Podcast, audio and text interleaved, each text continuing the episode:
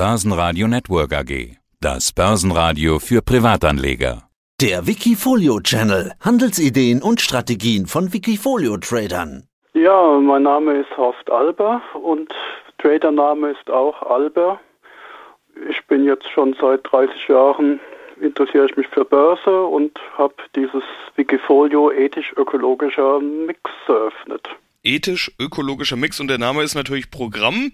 In unserem letzten Gespräch in diesem Format hattest du gesagt, mein Schwerpunkt liegt auf grüner Energie. Dieses Thema hat ja in den letzten Monaten nochmal ganz besonders Schwung bekommen. Seit dem russischen Überfall auf die Ukraine versucht sich Europa im Schnelldurchlauf unabhängig zu machen von russischer Energie. Du als Investor und Spezialist in diesem Thema, du wirst wohl gesagt haben, na endlich, auch wenn der Auslöser kein schöner war, oder? Ja, das stimmt.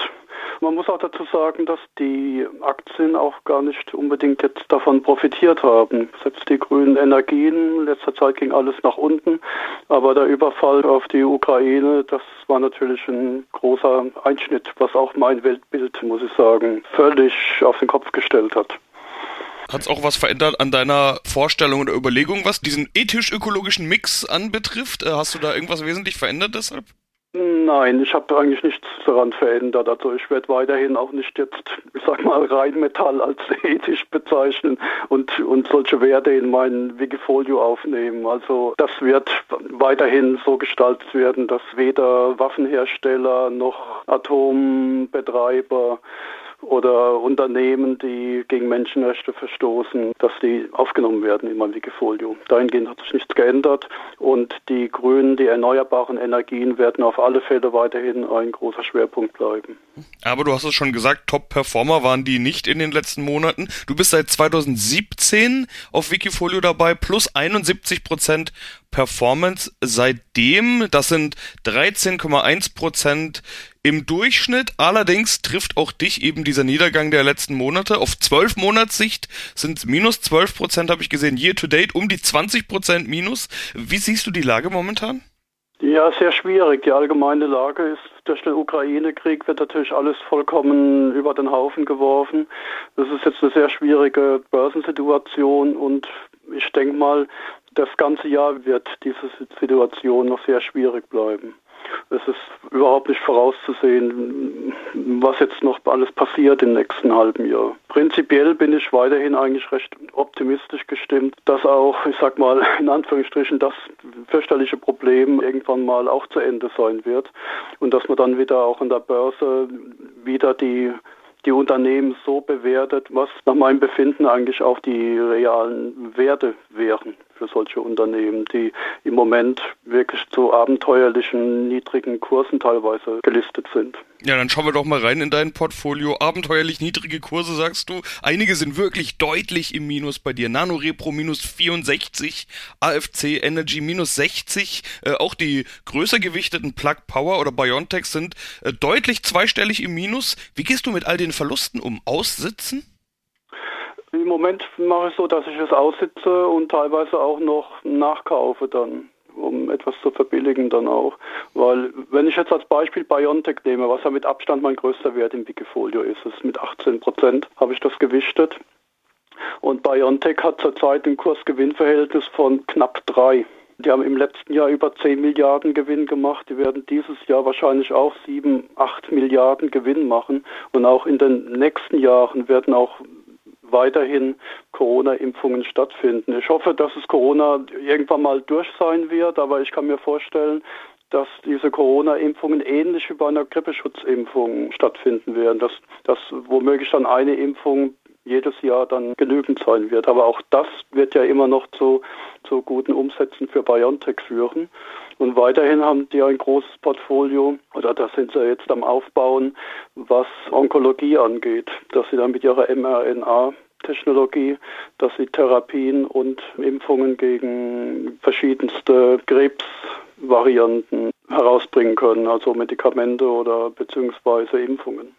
Okay, BioNTech mit 18% gewichtet und die sind ja bei dir über 30% im Minus. Das heißt, die waren sogar mal noch, noch stärker bei dir im Depot. Das ist jetzt nicht meine erste Idee, die ich hätte bei ethisch-ökologischer Mix. Äh, wir hatten in der Vergangenheit schon mal drüber gesprochen, da hattest du schon gesagt, Corona-Impfstoffe sind aus deiner Sicht sehr wohl was, was in den ethisch-ökologischen Mix äh, hereingehört. Und dennoch so stark gewichtet, die 18% sind ja nur eine Momentaufnahme. Wenn da 32% Minus stehen, dann kann man sich ja ausrechnen, dass die mal noch deutlich größer waren wo wir doch eigentlich über grüne Energien sprechen. Warum BioNTech so stark? Ja, weil die mit einer ganz neuen Idee, Forschungsansatz in die Pharma eingestiegen sind, mit diesem mRNA-Technologie. Das ist ja ganz neu. Das hat ja bei Corona ganz stark eingeschlagen. Und die haben jetzt auch die ersten Studien, was Bauchspeicheldrüsenkrebs angeht.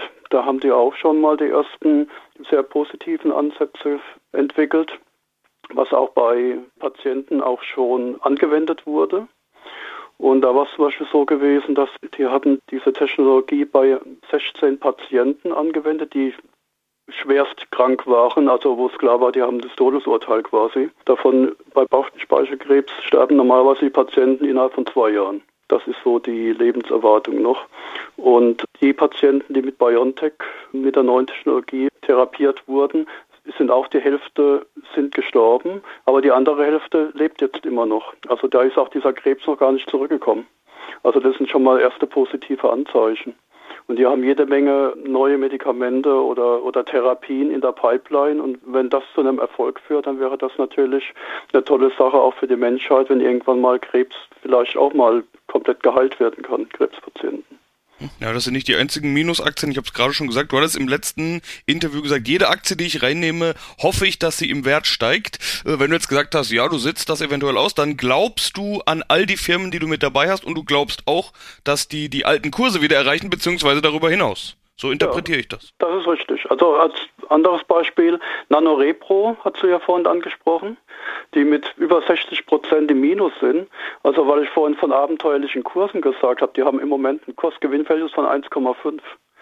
Also NanoRepro, die machen solche Selbsttests, Schwangerschaftstests und auch natürlich Corona-Tests, Allergietests, dann so diese Darmkrebs-Tests also alles, was so mit, mit medizinischen Tests zu tun haben, sind die dabei und die wollen ab 2024 auch Diabetestests vertreiben. Und das soll dann ein sehr großer Umsatzbringer werden. Also deshalb glaube ich, dass dieser, dieser Kurs von 3,48 Euro, wo die im Moment stehen, das ist abenteuerlich. Die haben jetzt 50 Cent Dividende ausgezahlt, also die haben eine Dividendenrendite von 15 Prozent im Moment die Marktkapitalisierung von NanoRepro, die ist geringer als das, was die an, an Geldbeständen auf dem Konto liegen haben. Also das ist absurd im Moment.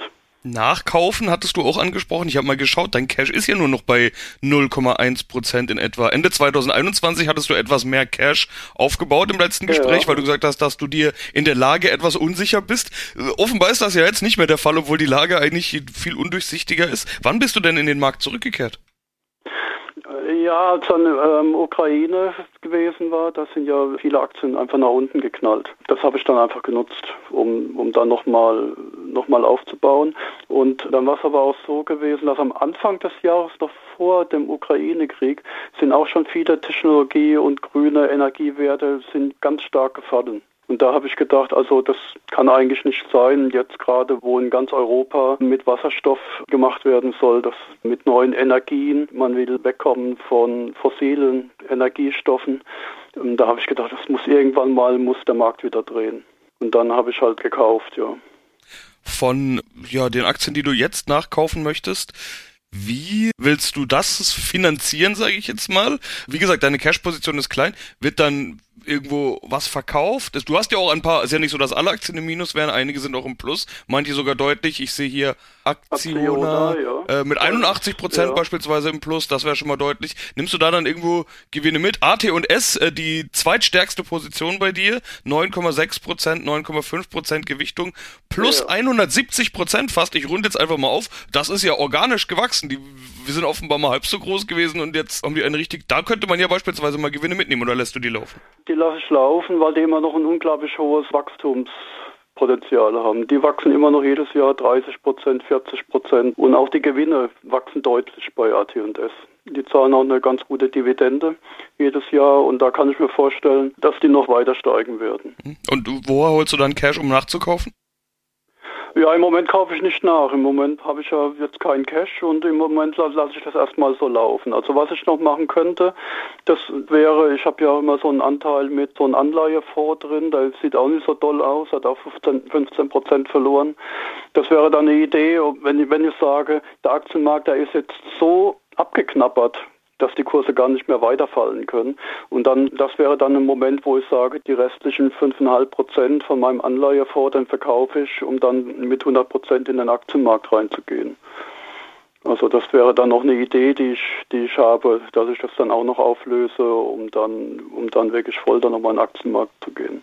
Eigentlich wollte ich als letzte Frage jetzt sagen, bist bisschen unter die Räder gekommen. Wann könnte sich das aus deiner Sicht ändern? Aber äh, jetzt habe ich ja gerade rausgehört, dass du gesagt hast, ja, vielleicht ist der Markt irgendwann bald mal so abgeknabbert, so war deine Wortwahl, äh, dass du dann reingehst. Du erwartest, dass es noch weiter runtergeht?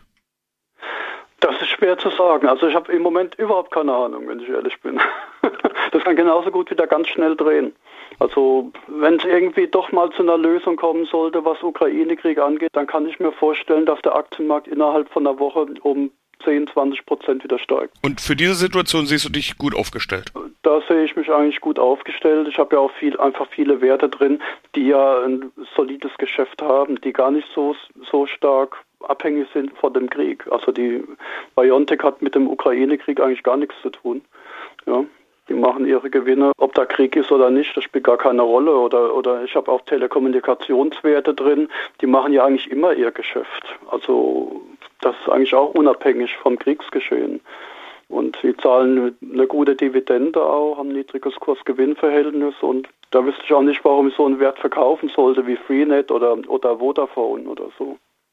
Ja, dann wünsche ich dir erstmal viel Erfolg mit der Strategie und so eine Waffenruhe oder so ein Frieden in der Ukraine würde uns, glaube ich, allen ganz gut tun. Das würde eben gut tun, ja. Man traut sich ja kaum noch die Nachrichten zu gucken.